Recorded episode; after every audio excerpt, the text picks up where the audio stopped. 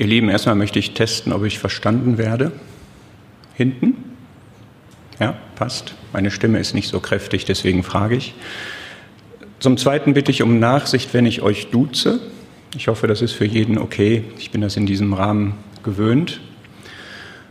Und zum Dritten möchte ich sagen, ich werde heute Abend nicht über Erweckung sprechen.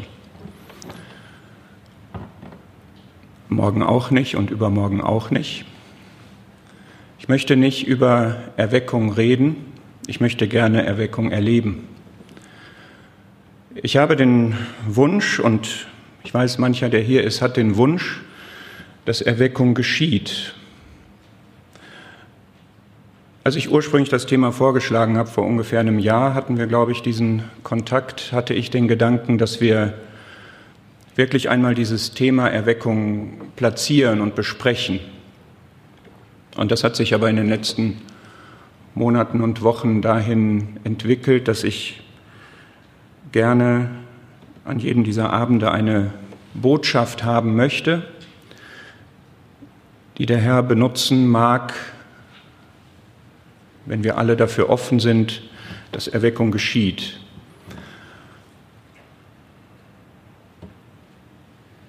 Und ich habe die Bitte an euch, zum einen, dass wir alle mit offenen Herzen hier sind, dass wir wirklich die Botschaft an uns heranlassen, aber auch, das ist mein großes Anliegen, dass wirklich der Herr heute Abend spricht. Und da brauche ich auch euer Gebet. Ich möchte, dass das gesagt wird, was der Herr gesagt haben möchte. Und ich möchte voranstellen gerne einen Bibelvers aus Lukas 9.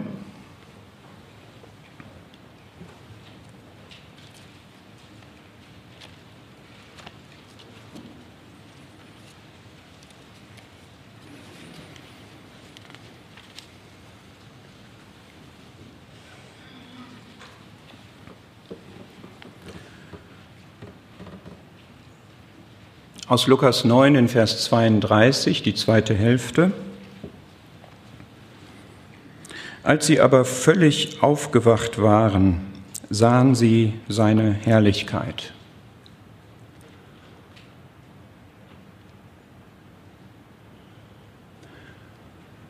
Und ich möchte da gerne die Frage anknüpfen, kann es sein, dass ich schlafe, kann es sein, dass du schläfst, kann es sein, dass wir schlafen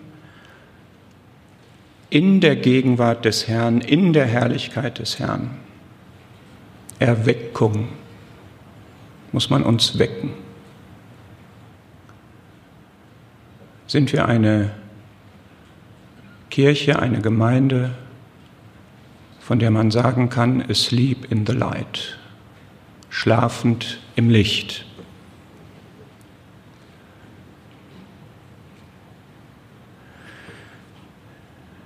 Siehst du Gottes Herrlichkeit? Hast du die Augen offen für Gottes Herrlichkeit?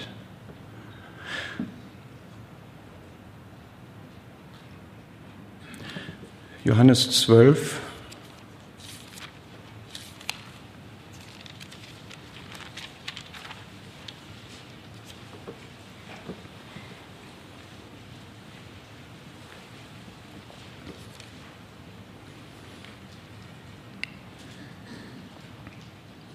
ab Vers 37. Obwohl er aber so viele Zeichen vor ihnen getan hatte, glaubten sie nicht an ihn. Damit das Wort des Propheten Jesaja erfüllt würde, dass er sprach: Herr, wer hat unserer Verkündigung geglaubt und wem ist der Arm des Herrn offenbart worden? Darum konnten sie nicht glauben, weil Jesaja wiederum gesagt hat: Er hat ihre Augen verblendet und ihr Herz verhärtet, damit sie nicht sehen mit den Augen und verstehen mit dem Herzen und sich bekehren und ich sie heile. Dies sprach Jesaja, weil er seine Herrlichkeit sah und von ihm redete. Dennoch aber glaubten auch von den Obersten viele an ihn, doch wegen der Pharisäer bekannten sie ihn nicht um nicht aus der Synagoge ausgeschlossen zu werden, denn sie liebten die Ehre bei den Menschen mehr als die Ehre bei Gott. Wer Gottes Herrlichkeit sieht, und Jesaja hat das getan, der hat eine Botschaft. Und diese Botschaft ist, darauf aufmerksam zu machen, dass man die Augen öffnen muss, dass man die Ohren öffnen muss und dass die Herzen weich werden müssen. Dies sprach Jesaja, weil er seine Herrlichkeit sah. Hast du schon Gottes Herrlichkeit gesehen?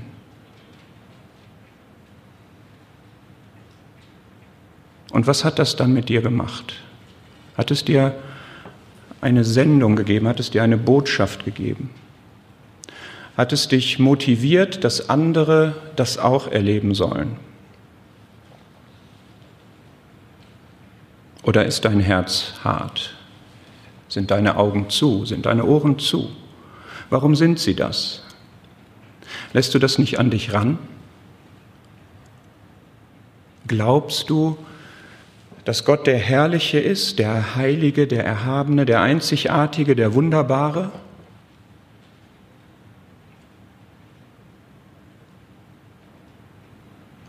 Wenn ich von Gott weggucke, sind meine Augen nicht offen. Wenn ich mir die Ohren zuhalte oder lauter anderes da reindringt, sind sie nicht offen. Wenn ich nicht angesprochen, angerührt werden will, ist mein Herz hart. Und dann kann so eine Botschaft wie Jesaja sie hat, dabei herauskommen. Dass Gott sagt, wenn du dich so entscheidest, dann bleibt dieses, dann bleibt deine Entscheidung auf dir. Ich hoffe, dass alle, die hier sind, überhaupt mal ihre Augen für Gott geöffnet haben, ihr Herz weich gemacht haben und Gott in ihr Leben gelassen haben, ihr Leben Gott übergeben haben. Aber auch wer das gemacht hat, der steht vor genau der gleichen Frage sein Leben lang. Habe ich Augen offen für die Herrlichkeit Gottes? Oder liebe ich die Ehre bei den Menschen mehr als die Ehre bei Gott? Kann ich nicht beauftragt werden? Bin ich nicht bereit, mein Leben zu ändern? Bin ich nicht bereit, Gott treu zu sein? Bin ich nicht bereit, etwas loszulassen? Was hat Jesaja eigentlich gesehen? Was ist eigentlich diese Herrlichkeit? Was hat Jesaja so beseelt, so erfüllt, so stark gemacht? Das ist in Kapitel 6 aus seinem Buch nachzulesen.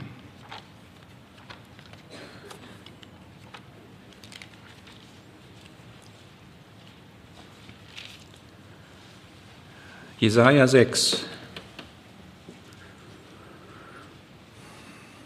Und ich wünsche mir, wenn wir das jetzt kurz durchsprechen, dass wirklich jeder sich vor Gott stellt, so wie Jesaja jetzt vor Gott stand, vor dem Herrn, wie wir in Johannes 12 gelesen haben. Im Todesjahr des Königs Usia, da sah ich den Herrn sitzen auf hohem und erhabenem Thron und seine Schleppen füllten den Tempel. Seraphim standen über ihm, jeder von ihnen hatte sechs Flügel, mit zweien bedeckte er sein Angesicht, mit zweien bedeckte er seine Füße und mit zweien flog er. Und einer rief dem anderen zu und sprach, Heilig, heilig, heilig ist der Herr der Heerscharen, die ganze Erde ist voll seiner Herrlichkeit. Und es erbebten die Grundfesten der Schwellen von der Stimme der Rufenden, und das Haus wurde mit Rauch erfüllt. Das hat Jesaja gesehen. Er hat den Heiligen gesehen. Er hat Gott, den Heiligen, den Herrlichen, den Einzigartigen, den Erhabenen gesehen. Er hat einen Blick in den Himmel, in den Thronsaal getan. Hast du das mal gemacht? Hast du ein, ein Bild davon, wie das ist, da auf dem Thron? Dass da Gott ist, dass da der Herr Jesus Christus ist, auch jetzt. Wenn wir jetzt diesen Blick tun würden, würden wir das auch sehen. Offenbarung 4 beschreibt das ganz ähnlich. Was ist da? Da ist Glanz. Da ist dieser kristallene, das kristallene Meer ist da. Da sind Fackeln, lesen wir in Offenbarung 4. Da spiegelt sich Feuer. Es sind hier die Brennenden, die Bewegung machen, die da fliegen, die einen Wechselgesang haben, heilig, heilig, heilig. Ist das etwas, was dich bewegt, dass Gott der Heilige, der Erhabene. Es ist ein hoher Thron. Es gibt nichts Höheres als diesen Thron Gottes. Es ist ein erhabener Thron, der ist abgehoben von allem anderen. Da kommt keiner ran. Es kann noch so herrlich sein, was ich erlebe. Es wird immer getoppt von Gott. Es gibt nichts, was da heranragt. Es gibt nichts, was damit vergleichbar ist. Gott ist unvergleichlich. Ich bin der ich bin. Ich bin meine eigene Welt. Ich bin in meiner eigenen Welt. Ich bin erhaben, das heißt heilig, einzigartig, anders. Und das hat Jesaja gesehen. Und Jesaja hat den Heiligen auch in dem Sinne gesehen, dass er rein ist, er ist der ganz andere auch in der Hinsicht, dass in ihm keine Sünde ist. Er ist nur gut. Er ist durch und durch rein, er ist durch und durch wahr, er ist durch und durch klar, er ist durch und durch Güte, er ist durch und durch Liebe, er ist durch und durch Barmherzigkeit. Und er hasst alles, was das Gegenteil davon ist. Er hasst die Sünde. Er hasst die Lüge. Er hasst die Unbarmherzigkeit. Er hasst Unaufrichtigkeit. Er hasst Mord, auch Rufmord. Er hasst alles, was nicht zu seiner Welt gehört. Nicht zu dem Licht, nicht zu der Liebe, nicht zu dem Leben. Und wenn man dem begegnet, dann erbeben die Grundfesten. Ist das in deinem Leben schon geschehen, dass du so einen Eindruck von Gott hattest, dass dir der Boden unter den Füßen gebebt hat, dass du erschüttert warst, dass du am Boden zerstört warst, weil sich diese Qualität Gottes so auf dich gelegt hat, weil du so beeindruckt warst und so ehrfürchtig geworden bist, dass alles, was bisher in deinem Leben seinen Platz hatte, jetzt auf einmal in Frage steht. Und du sagst, da muss ich mich jetzt wirklich ganz neu orientieren, da muss ich wirklich, dieser Gott, der überwältigt mich, Bei Jesaja ist das so. Jesaja war schon bekehrt hier, wenn wir diese Begriffe überhaupt verwenden können im Alten Testament. Er war ein Prophet, er hatte schon eine Botschaft, er war ein Mann Gottes. Und er sprach, wehe mir, denn ich bin verloren. Vers 5, denn ich bin ein Mann mit unreinen Lippen und inmitten eines Volkes mit unreinen Lippen wohne ich, denn meine Augen haben den König, den Herrn der Heerscharen gesehen. Hast du ein Wehe mir über dein Leben schon gesprochen? Hast du erkannt, dass du verloren bist, weil du ein Sünder bist und weil du so nicht an Gott rankommst. Wir erreichen nicht die Herrlichkeit Gottes. Diese Herrlichkeit, die Gott hat, die erreichen wir nicht ausgeschlossen. Und wenn du mit deinen Sünden zu Gott gekommen bist, kennst du danach noch mal einen Moment, wenn du dich bekehrt hast, wenn du gläubig bist, wenn du errettet bist, gibt es danach auch noch mal einen Moment, wo dir deine Sündigkeit bewusst wird. Wir sind heilig und tadellos vor Gott in Liebe, das ist so. Und doch haben wir die Sünde im Fleisch und doch sündigen wir immer wieder. Und ist dir das bewusst, so wie Jesaja. Hast du vielleicht schon oft eine Botschaft weitergegeben, so wie Jesaja? Und dann wird dir auf einmal Gott groß, dann tritt auf einmal Gott in dein Leben und du merkst, oh, ehrfurchtgebietend, der ganz andere, der reine, das Licht. Und dieses Licht, das strahlt jetzt so in mein Leben rein, dass ich alles sehe, Dass ich auf einmal sehe, diese Lippen, die dem Volk ein Wehe gesagt haben, mehrfach lest Kapitel 1 bis 5, diese Lippen sind unrein. Ich, der ich von Gott benutzt werde, wehe mir, ich bin verloren. Ich bin ein Mann mit unreinen Lippen. Wie oft hast du als Kind Gottes und als Mann oder Frau Gottes mit deinen Lippen schon gesündigt? Vielleicht während du etwas für Gott gesagt hast.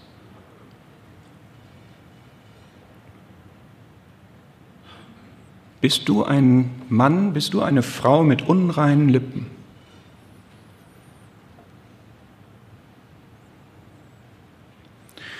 Jesaja erkennt das und ich wünsche mir, dass wir alle heute Abend in Gottes Licht stehen. Dass wirklich dieses, dieser Glanz aus dem Thronsaal jetzt dich erfasst und mich erfasst. Und dass wir, wie wir es oft singen, du hast uns in dein Licht gestellt, dass wir das heute erleben. Und dass das uns durchleuchtet. Und dass wir so vor Gott stehen und sagen, danke Gott, das ist ein warmes Licht. Danke Gott, das ist ein heilendes Licht. Danke Gott, das ist ein wohltuendes Licht, denn es macht mich frei von meiner Sünde. Es hilft mir, meine Sünde zu erkennen. Es ist ein Mittel, um zu bekennen und um Vergebung zu bekommen. Denn das ist das, was Jesaja dann erlebt, dass in Vers 6 einer der Seraphim zu ihm flog und in seiner Hand war eine glühende Kohle, die er mit der Zange vom Altar genommen hatte und er berührte meinen Mund damit und sprach, siehe, dies hat deine Lippen berührt und so ist deine Ungerechtigkeit gewichen und deine Sünde gesühnt. Das ist faszinierend, dass dieser heilige, reine Gott, als Jesaja vor ihm zu Boden geht und sagt, wehe mir, ich bin verloren, dass er die Initiative ergreift und diesen Seraph schickt mit der Kohle. Und damit wird seine Ungerechtigkeit gesühnt. Gott hat ein Interesse daran zu reinigen. Gott will heiligen. Wenn Gott auf Sünde trifft in meinem und in deinem Leben, dann ist sein Impuls, dass er möchte, dass das weggewaschen wird. Dann möchte er, dass das wegkommt. Was er von uns erwartet, ist dieses, ich habe gesündigt. Ich bekenne dir meine Sünde. Ich sehe mich in deinem Licht. Das, was Jesaja hier macht, das ist eine Demütigung. Er demütigt sich. Sich zu demütigen heißt nicht, dass man sich so klein macht, bis nichts mehr übrig bleibt, ist ein Zitat, was mir gerade in den Sinn kommt, sondern dass man sich in seiner tatsächlichen Größe, besser gesagt in seiner tatsächlichen Kleinheit neben dem ganz großen Gott sieht. Das geht aus von der Erkenntnis Gottes, der ganz, ganz, ganz groß erhaben ist. Und wenn ich vor diesem Gott stehe, dann bin ich ganz klein und das ist Demütigung.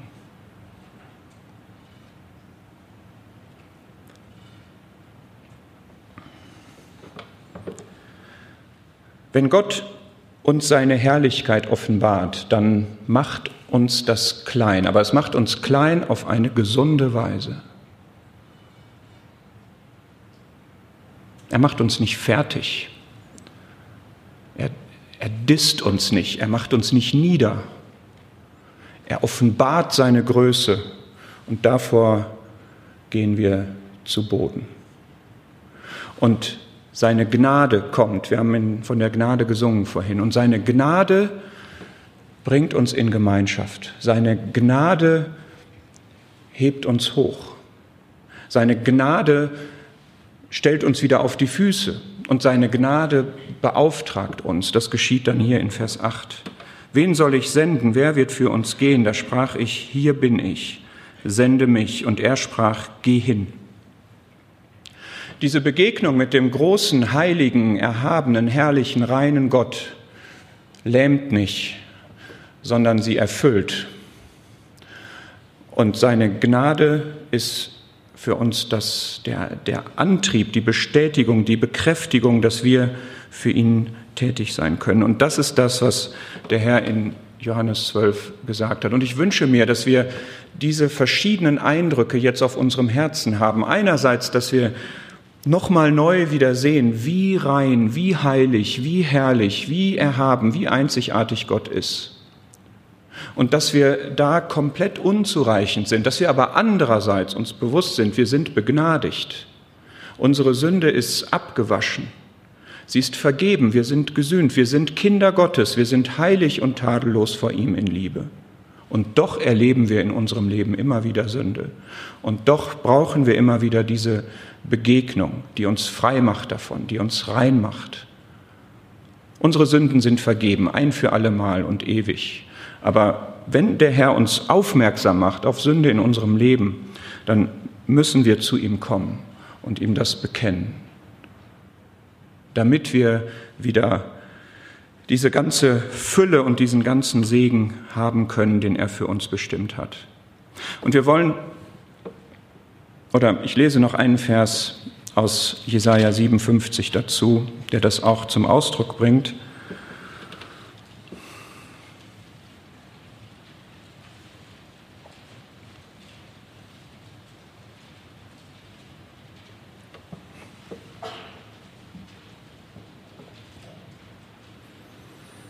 Jesaja 57, den Vers 15.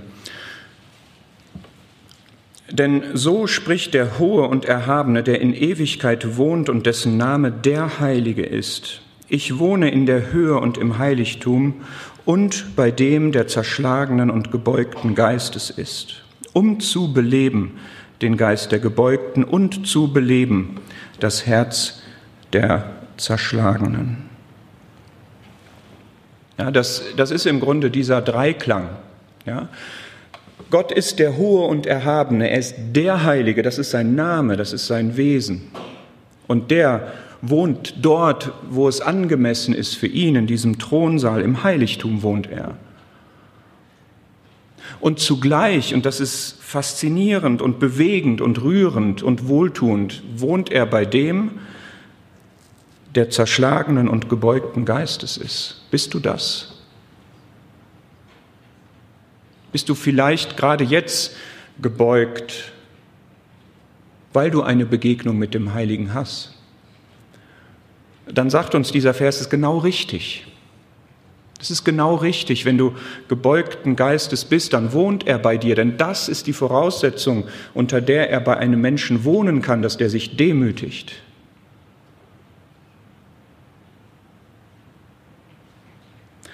Und er hat damit in seiner Gnade ein Ziel, nämlich um zu beleben.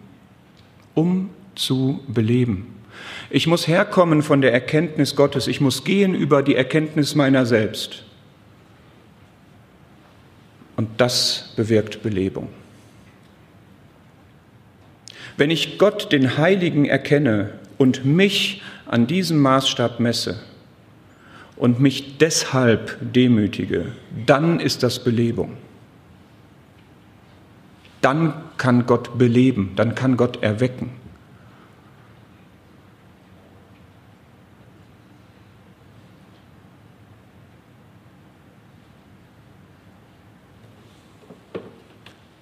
Wir haben heute Abend das Thema Gebet. Ich habe keine Idee, wie viel Uhr es ist. Kann mir das mal einer sagen?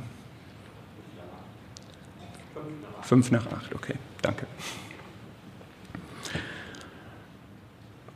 Und dieser Gott, den wir jetzt vor uns haben, dieser herrliche, heilige, erhabene, einzigartige Gott, der will mit uns Gemeinschaft haben.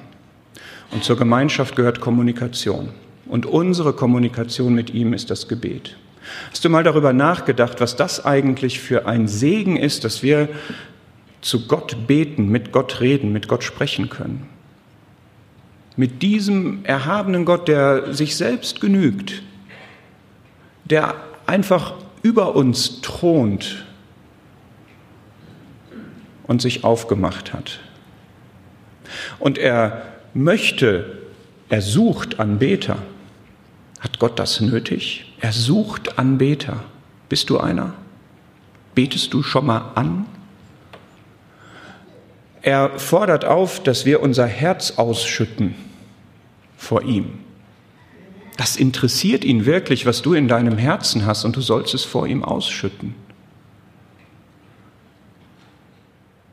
Er hat uns den Heiligen Geist gegeben, der in uns ist und unser Gebetsleben ja, ihm Impulse gibt und vermittelt, der uns bewusst macht, dieser Gott ist mein Vater.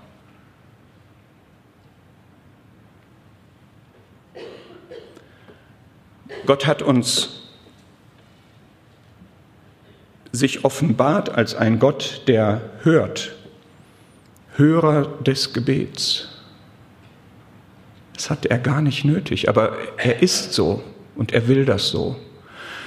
Er hat uns Verheißungen gegeben. Ich finde das so stark, dass in den Abschiedsreden des Herrn, Johannes 14 bis 16, wenn ich richtig mich erinnere, sind viermal diese Verheißung, wenn wir etwas in seinem Namen bitten, dass uns das gegeben wird, dass er uns erhört.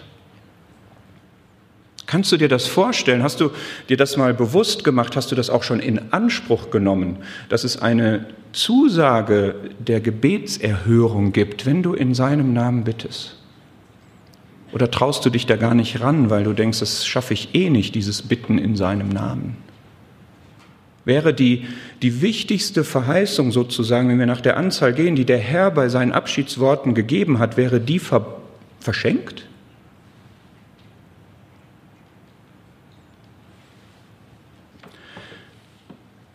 Der wichtigste Begriff, den wir im Zusammenhang mit dem Gebet haben, ist Freimütigkeit.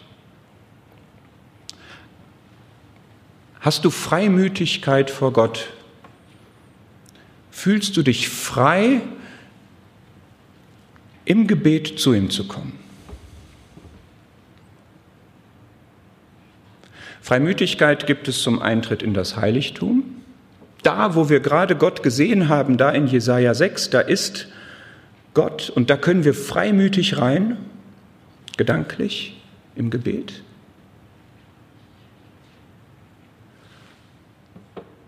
Da ist der Thron der Gnade, zu dem wir freimütig gehen können, weil nichts zwischen uns steht. Und wir müssen keine Angst vor Strafe im Blick auf die Sünde haben, weil wir Freimütigkeit haben am Tag des Gerichts. Wie freimütig betest du?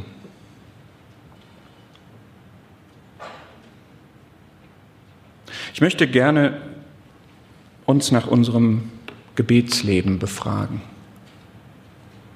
Betest du?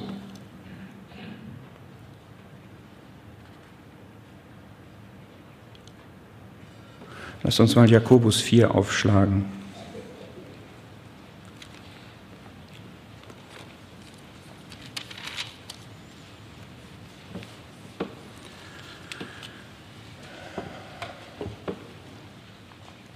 Was machen wir aus dieser überwältigenden, einfach unendlich wertvollen Tatsache, aus diesem Geschenk, aus diesem Segen, dass wir mit Gott reden dürfen.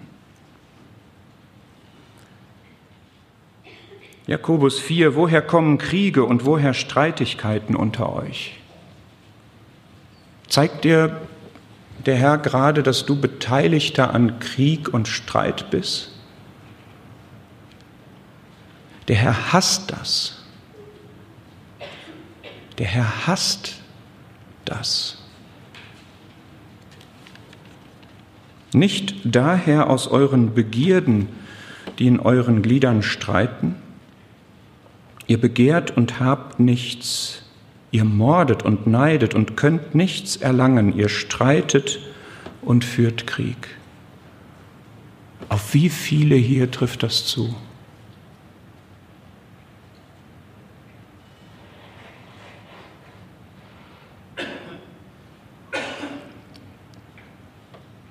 Ihr habt nichts, weil ihr nicht bittet. Ist das in deinem Leben so? Bewahrheitet sich dieser Satz, du hast nichts, weil du nicht bittest? Ist das in unserem Zusammenkommen so, wir haben nichts, weil wir nicht bitten? Bittet, so wird euch gegeben. Gott ist der, der gerne Gutes gibt. Wenn wir das nicht haben, liegt es daran, dass wir nicht bitten? Was bittest du? Ihr bittet, sagt Vers 3, und empfangt nichts, weil ihr übel bittet, damit ihr es in euren Begierden vergeudet. Bittest du egoistisch, bittest du übel, bittest, bittest du gegen Gottes Willen? Wir haben Freimütigkeit, wir können unser Herz ausschütten, egal was da drin ist. Wir können immer das Gute bitten. Wir müssen nicht Angst haben davor, jetzt irgendwie nicht exakt seinen Willen zu treffen oder so. Aber es gibt auch Bitten, die wirklich übel sind. Aber nochmal, bittest du, betest du, beten wir.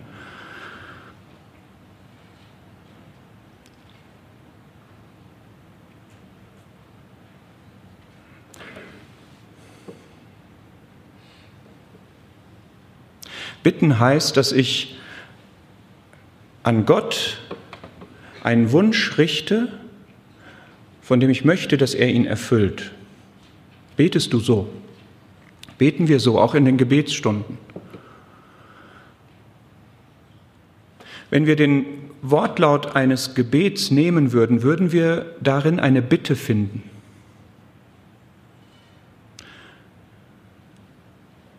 Ich bitte die Brüder mal darüber nachzudenken, wie ihr betet. Sagen wir Gott das, was er kann, oder bitten wir ihn? Ist das, was wir bitten, konkret? Kann man feststellen, ob diese Bitte erhört wurde später? Kann man die Erhörung feststellen? Kann man das messen, was ich gebetet habe, ob Gott das gemacht hat? Oder ist das zu vage, zu pauschal? Entspricht die Bitte der Größe Gottes wenn ich etwas bitte, kann man aus der Bitte, dem Inhalt der Bitte entnehmen, dass ich mich an den Allmächtigen richte? Kann man aus der Bitte entnehmen, dass ich mich an den richte, der wunderbar ist?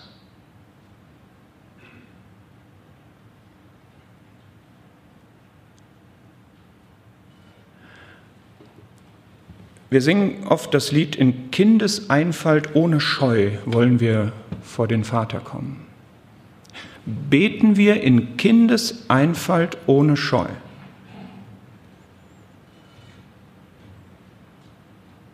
Wir bedauern das manchmal, dass unsere Gebetsstunden nicht so gut besucht sind. Liegt es vielleicht unter anderem daran, dass wir das nicht machen, dass wir Gebete sprechen, aber nicht beten? Kommt das vor?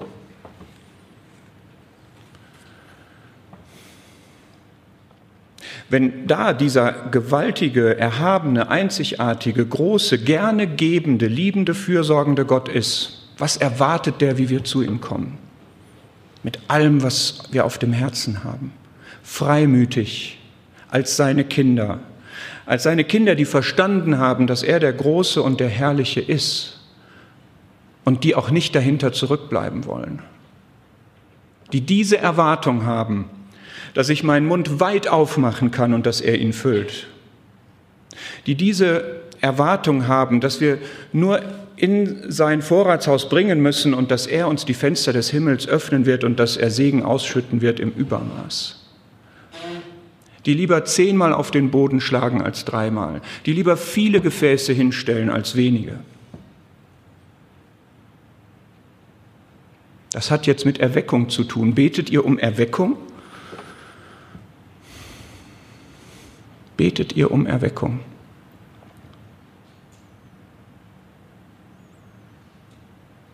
Brauchen wir Erweckung?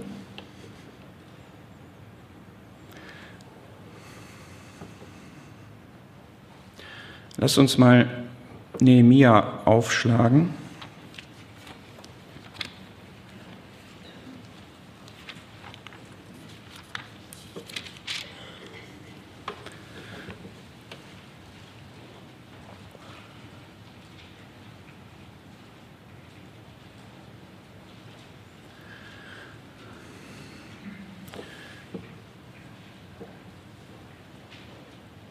Nehemiah 9.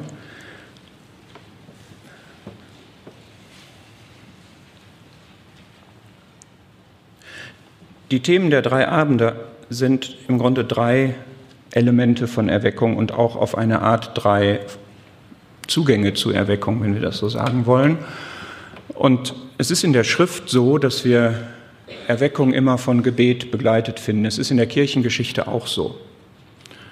Ich möchte da jetzt keine Ausflüge hinmachen. Wer das nachliest, nachrecherchiert, wird das feststellen, dass eigentlich alle Erweckungen mit Gebet begleitet waren.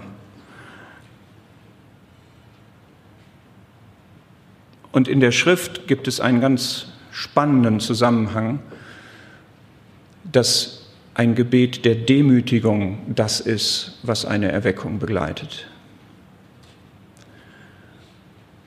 Ich möchte vielleicht eben noch, bevor wir nach Nehemiah 9 gehen, Daniel aufschlagen. Daniel 9.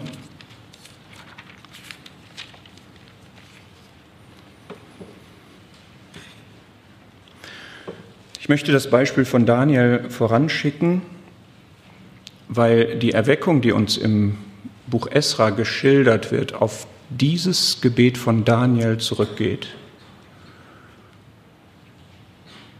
Daniel hat gebetet und es gab eine Erweckung.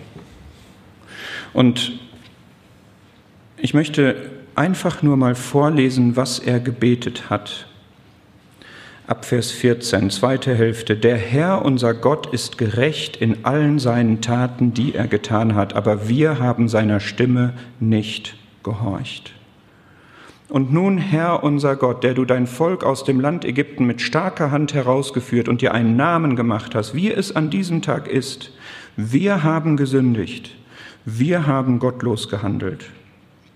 Herr, nach allen deinen Gerechtigkeiten, lass doch deinen Zorn und deinen Grimm sich wenden von deiner Stadt Jerusalem, deinem heiligen Berg.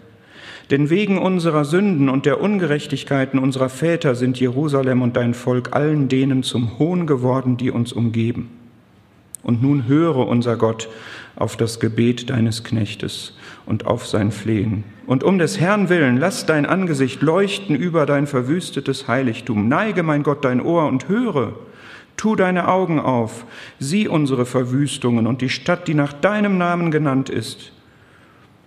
Denn nicht um unserer Gerechtigkeiten willen legen wir unser Flehen vor dir nieder, sondern um deiner vielen Erbarmungen willen. Herr, höre, Herr, vergib. Herr, merke auf und handle, zögere nicht, um deiner selbst willen, mein Gott. Denn deine Stadt und dein Volk sind nach deinem Namen genannt. Das hat Daniel gebetet. Hast du das auch schon gebetet? Habt ihr das auch schon gebetet? Wir haben gesündigt. Wir bekennen. Du bist gerecht und wir haben gesündigt. Und es geht um deine Ehre. Es geht um deine Herrlichkeit, die wir nicht mehr zeigen. Wir sind verwüstet, wir sind kaputt. Aber du, du bist der Erbarmer. Du bist der Gnädige. An dich können wir uns wenden. Vergib, vergib um deines Namens willen, nicht weil wir das verdient hätten, nicht weil wir gut sind, sondern du, du bist der, um den es hier geht. Und ich möchte gerne diese Punkte anhand von Nehemia 9 zeigen, wie Demütigung geht. Das ist mein Hauptanliegen für heute Abend. Ich, ich wünsche mir, dass ich mich demütige, dass du dich demütigst, dass wir uns demütigen, dass wir bekennen, was zu bekennen ist, dass wir belebt werden dadurch, dass wir umkehren, wo wir umkehren müssen. Und wenn ich das jetzt vorstelle, dann bitte ich wirklich jeden darum, sich in Gottes Licht zu stellen ich werde einige Fragen stellen, ich werde einige Aussagen machen und ich bitte, ich wünsche mir, dass die von Gott sind und ich wünsche mir, dass der sich angesprochen fühlt, den es angeht. Das erste ist in Nehemiah 9, dass beschrieben wird, dass es einen Anlass gibt, wo sie Vers 2b hintraten und ihre Sünden und die Ungerechtigkeiten ihrer Väter bekannten. Und das taten sie und lasen im Buch des Gesetzes ein Viertel des Tages und ein anderes Viertel des Tages bekannten sie ihre Sünden und warfen sich nieder vor dem Herrn, ihrem Gott. Gibt es für mich, gibt es für dich, gibt es für uns einen Anlass, uns zu demütigen? Gibt es in meinem Leben, in deinem Leben Sünde, die zu bekennen ist? Ich meine das zuerst persönlich. Und ich meine das dann gemeinschaftlich.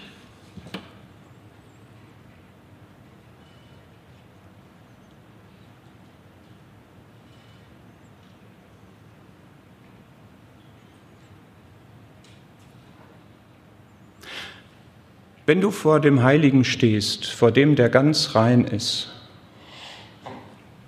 der durch und durch rein, heilig und gut ist, und der dieses Licht auf dich und in dich leuchtet, dessen Licht jeden erleuchtet. Kommt dann etwas zutage, was eine Abweichung von Gottes guten Gedanken ist, das ist Sünde. Zeigt er dir etwas, was nicht aus Glauben geschieht, zeigt er dir etwas, wo du wusstest, Gutes zu tun und hast es nicht getan zeigt er dir etwas, wo du Gottes Ziele verfehlst? Gibt es etwas zu bekennen? Wenn ja, dann mach es bitte, wie es in Psalm 51 steht. Lass uns den kurz aufschlagen.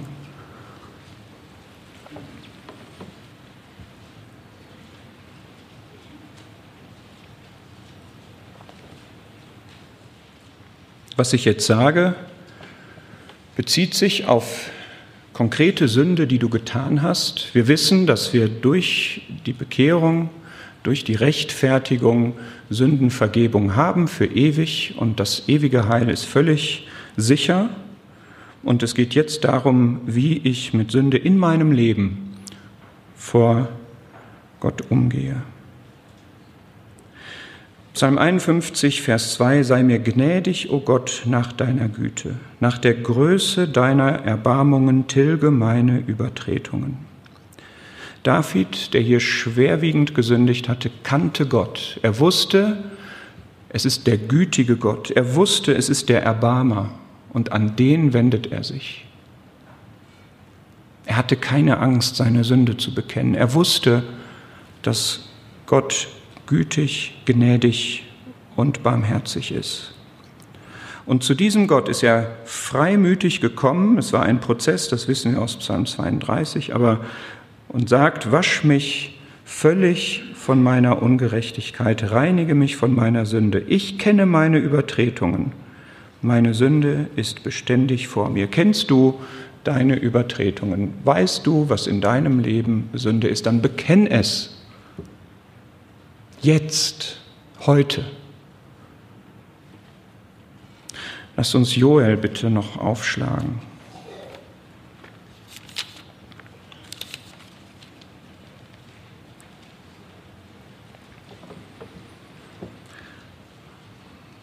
Joel 2, Vers 12.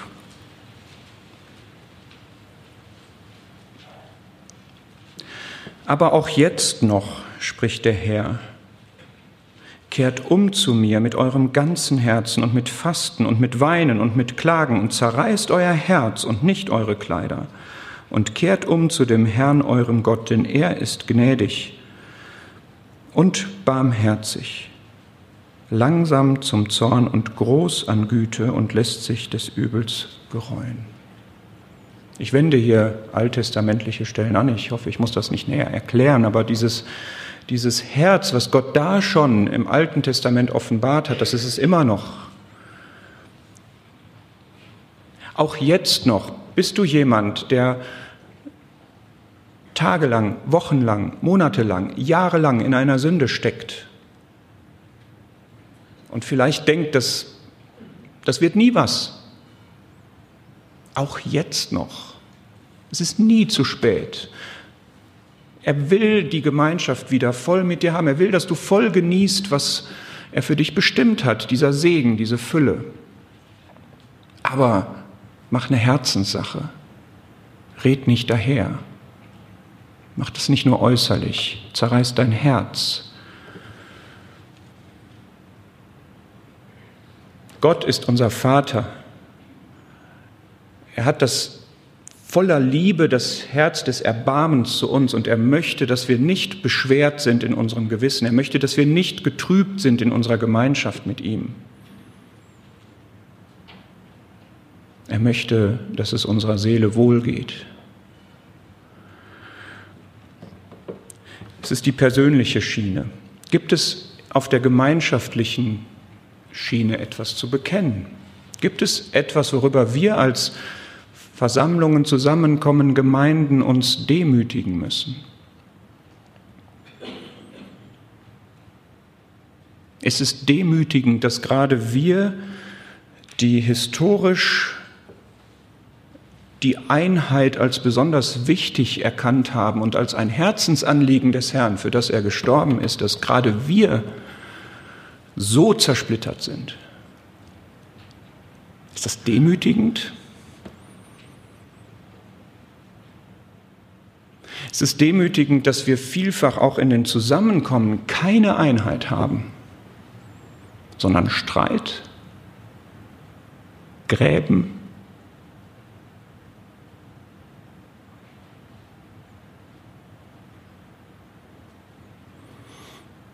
ist es demütigend, dass die Menschen vielfach an uns nicht wegen unserer Liebe, die wir zueinander erkennen, dass wir Jünger des Herrn sind.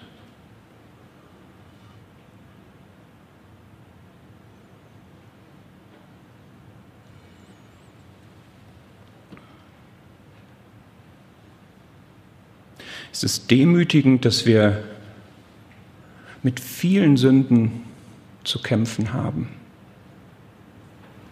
Fast flächendeckend mit Pornografie durch alle Altersklassen, die Männer und auch die Frauen und vieles mehr. Es ist demütigend, dass nur ganz wenige dem Auftrag nachkommen, hinauszugehen und das Evangelium zu verbreiten und dass wir das auch in unserem persönlichen Leben, ich rede von mir und vielleicht von dem einen oder anderen auch, ein Brief Christi sind, der gekannt und gelesen wird von den Menschen, dass sich so wenige bekehren. Es ist demütigend, dass eher Zusammenkommen schließen als neu gegründet werden?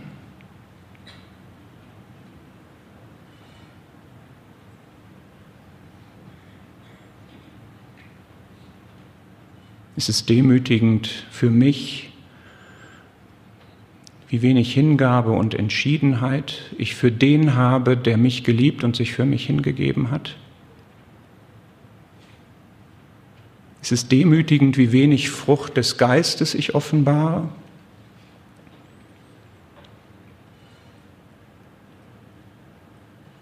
Es ist demütigend, wie wenig ich den Herrn erwarte. Liebst du den Herrn und sehnst dich nach ihm, erwartest du sein Kommen?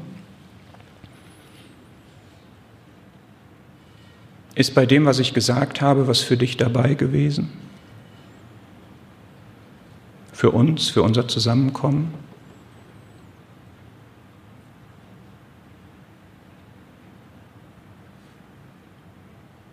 Wenn ja, dann sollten wir von Nehemia lernen, wie man damit umgeht und was Nehemia und seine Leute gemacht haben, ist ein ein Dreischritt mehr oder weniger in diesem Kapitel.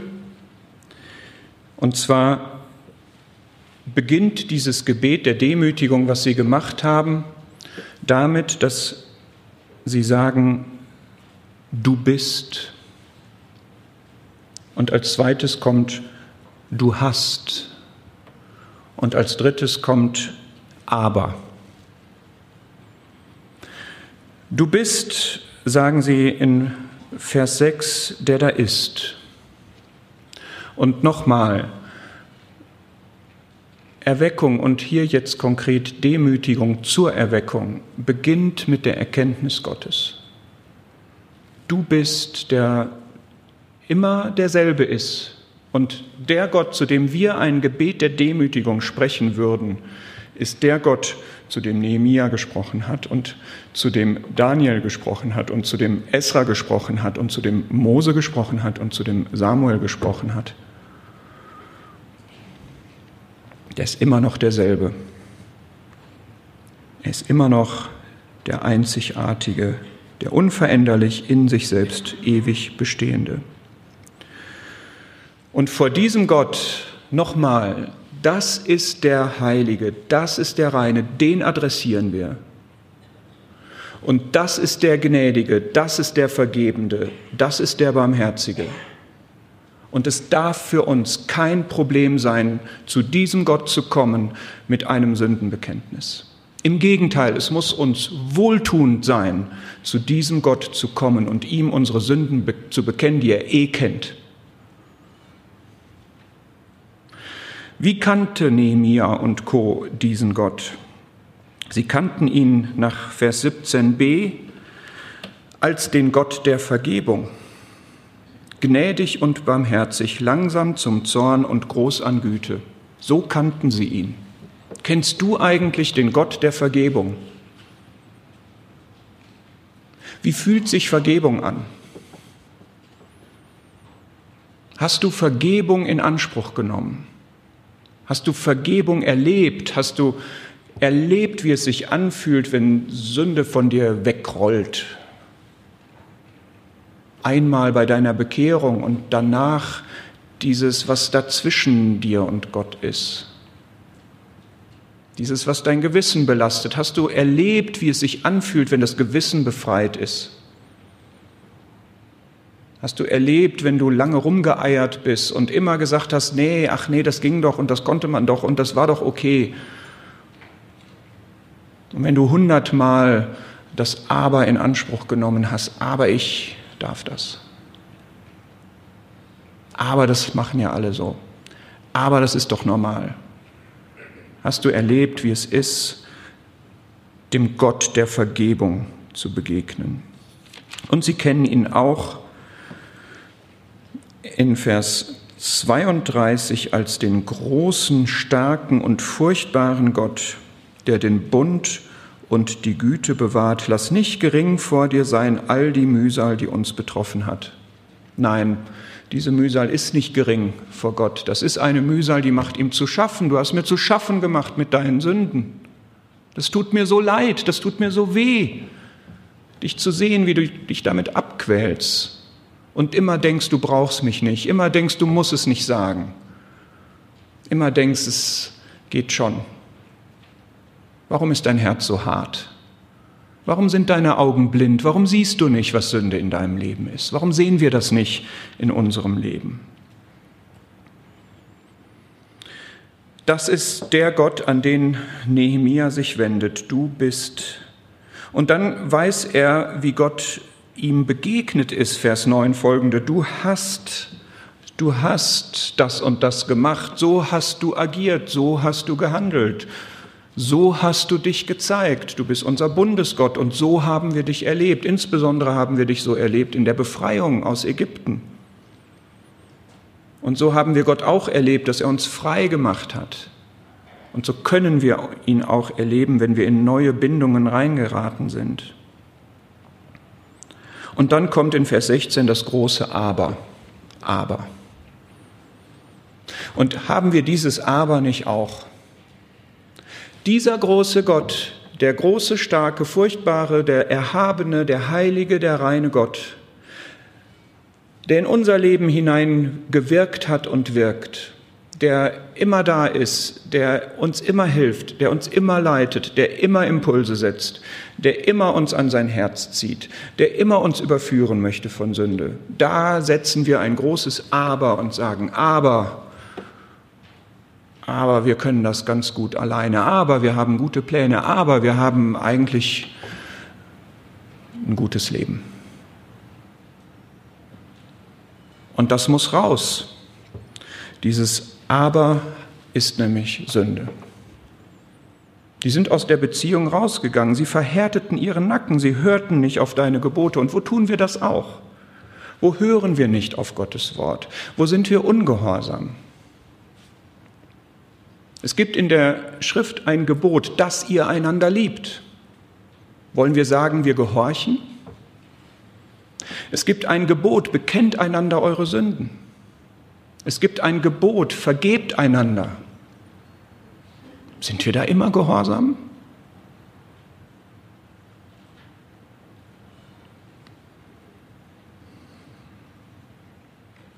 Was hätten wir alles zu bekennen von unseren Sünden, von meinen Sünden, von unseren Sünden, von den Sünden unserer Väter? Bei dem Gott der Vergebung.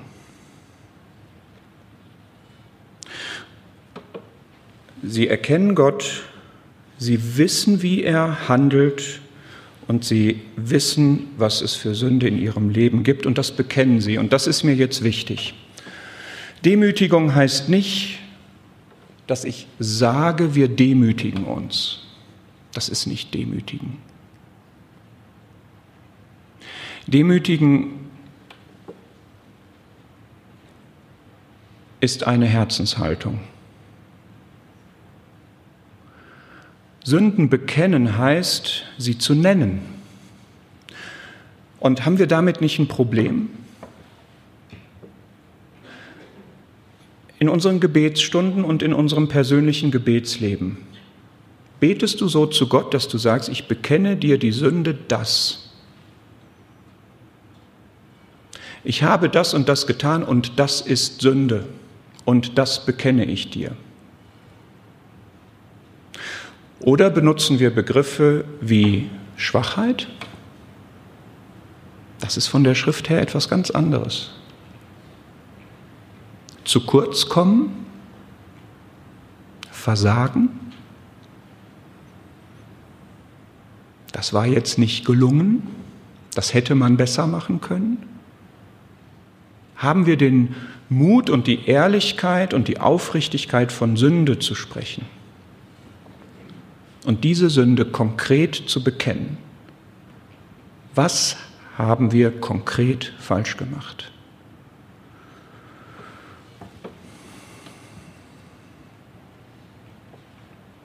Warum will Gott das? Wer seine Sünde bekennt und sie lässt, der wird Barmherzigkeit empfangen. Er möchte komplette Gemeinschaft, er möchte kompletten Gleichklang, er möchte, dass wir komplett in Übereinstimmung sind mit ihm. Und das erfordert, dass wir nicht abstrakt und pauschal irgendwie sagen, was eh alle wissen, dass wir unzureichend sind, sondern wenn es konkrete Sünde gibt, dann muss sie beim Namen genannt werden, damit sie mir bewusst wird und dass ich das dann auch ändern kann. Dass man dazu steht und die Verantwortung übernimmt dafür und dann auch sein Verhalten ändert und seine Gesinnung, wenn das notwendig ist.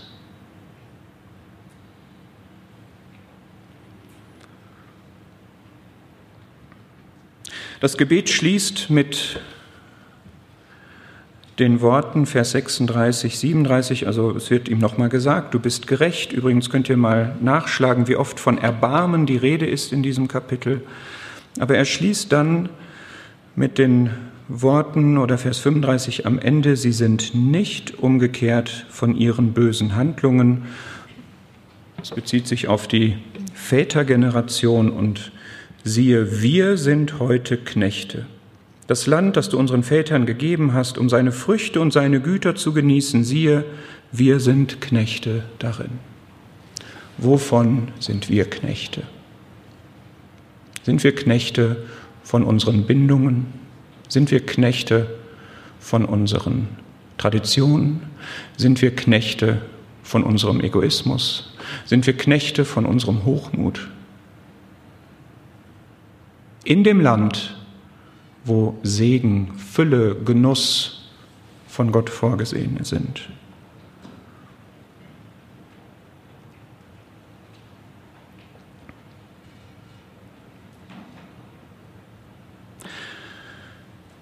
Ich möchte gerne noch, ich vermute, die Zeit ist fast rum, ne? Ja. Ich möchte noch eine Verheißung, eine Mahnung und eine Ermutigung sagen. Die Verheißung lese ich aus 1. Petrus 5.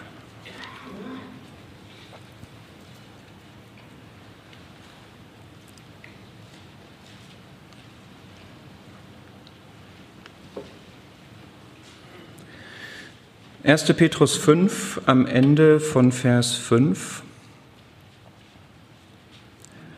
Gott widersteht den Hochmütigen, den Demütigen aber gibt er Gnade. Möchtest du die Gnadenverheißung in Anspruch nehmen, dann demütige dich. Möchten wir die Gnadenverheißung in Anspruch nehmen, dann demütigen wir uns.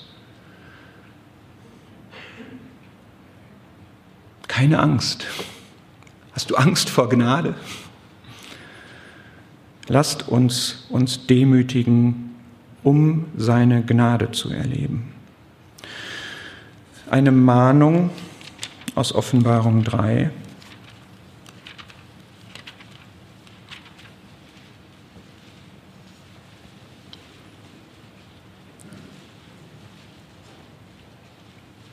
Offenbarung 3, Vers 17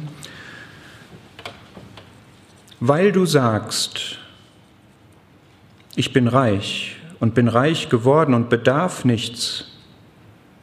Ich brauche die Vergebung nicht, ich brauche die Gnade nicht, ich brauche keine Veränderung, ich brauche keine Erweckung. Und du weißt nicht, dass du der Elende und Jämmerliche und arm und blind und nackt bist, rate ich dir, Gold von mir zu kaufen, geläutert im Feuer, damit du reich wirst und weiße Kleider, damit du bekleidet wirst und die Schande deiner Blöße nicht offenbar wird, und Augensalbe, um deine Augen zu salben, damit du sehen kannst. Gehöre ich zu denen, denen Jesaja gesagt hätte, du hast ein verhärtetes Herz, du hast verschlossene Ohren, du hast verschlossene Augen, sehen wir im Licht Gottes die Abweichung von seiner Herrlichkeit. Sei nun eifrig, und tu Buße. Und ich möchte noch eine Ermutigung geben. Und die möchte ich lesen aus 2. Chroniker. Es sind zwei Ermutigungen, eine gemeinschaftliche und eine persönliche.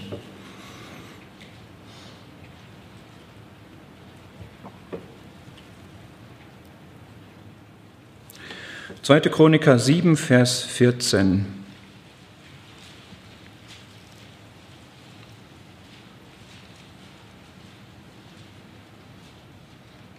Das ist auch wieder eine Anwendung, ne, das ist klar, aber das ist der, der moralische Anspruch und das Herz der Liebe des vergebenden Gottes. 2. Chroniker 7, Vers 14. 13, wenn ich den Himmel verschließe und kein Regen sein wird, wenn ich der Heuschrecke gebiete, das Land abzufressen, wenn ich eine Pest unter mein Volk sende, kurz, wenn alles das, was Gott an Segen geben will, nicht da ist, wenn das so ist und mein Volk, das nach meinem Namen genannt wird, demütigt sich und sie beten und suchen mein Angesicht und kehren um von ihren bösen Wegen, so werde ich vom Himmel her hören und ihre Sünden vergeben und ihr Land heilen, dem Demütigen, gibt Gott Gnade. Wollen wir das? Wollen wir das machen? Einweihung des Tempels. Wir, die Versammlung, sind das Haus Gottes. Es ist ein Bethaus. Und was für Gebete sollen da gesprochen werden? Die Gebete, die dem entsprechen, was Gott über uns denkt und was Gott bei uns sieht. Und wenn Demütigung angesagt ist, müssen Demütigungsgebete gesprochen werden. Und dann haben wir die Gemeinschaft mit Gott. Und wenn das nicht geschieht, wenn das Volk das nicht tut, was machen wir denn dann? Wenn du das aber empfindest, dass das nötig wäre und es geschieht aber nicht, dann brauchen wir dich trotzdem. Jesaja 59.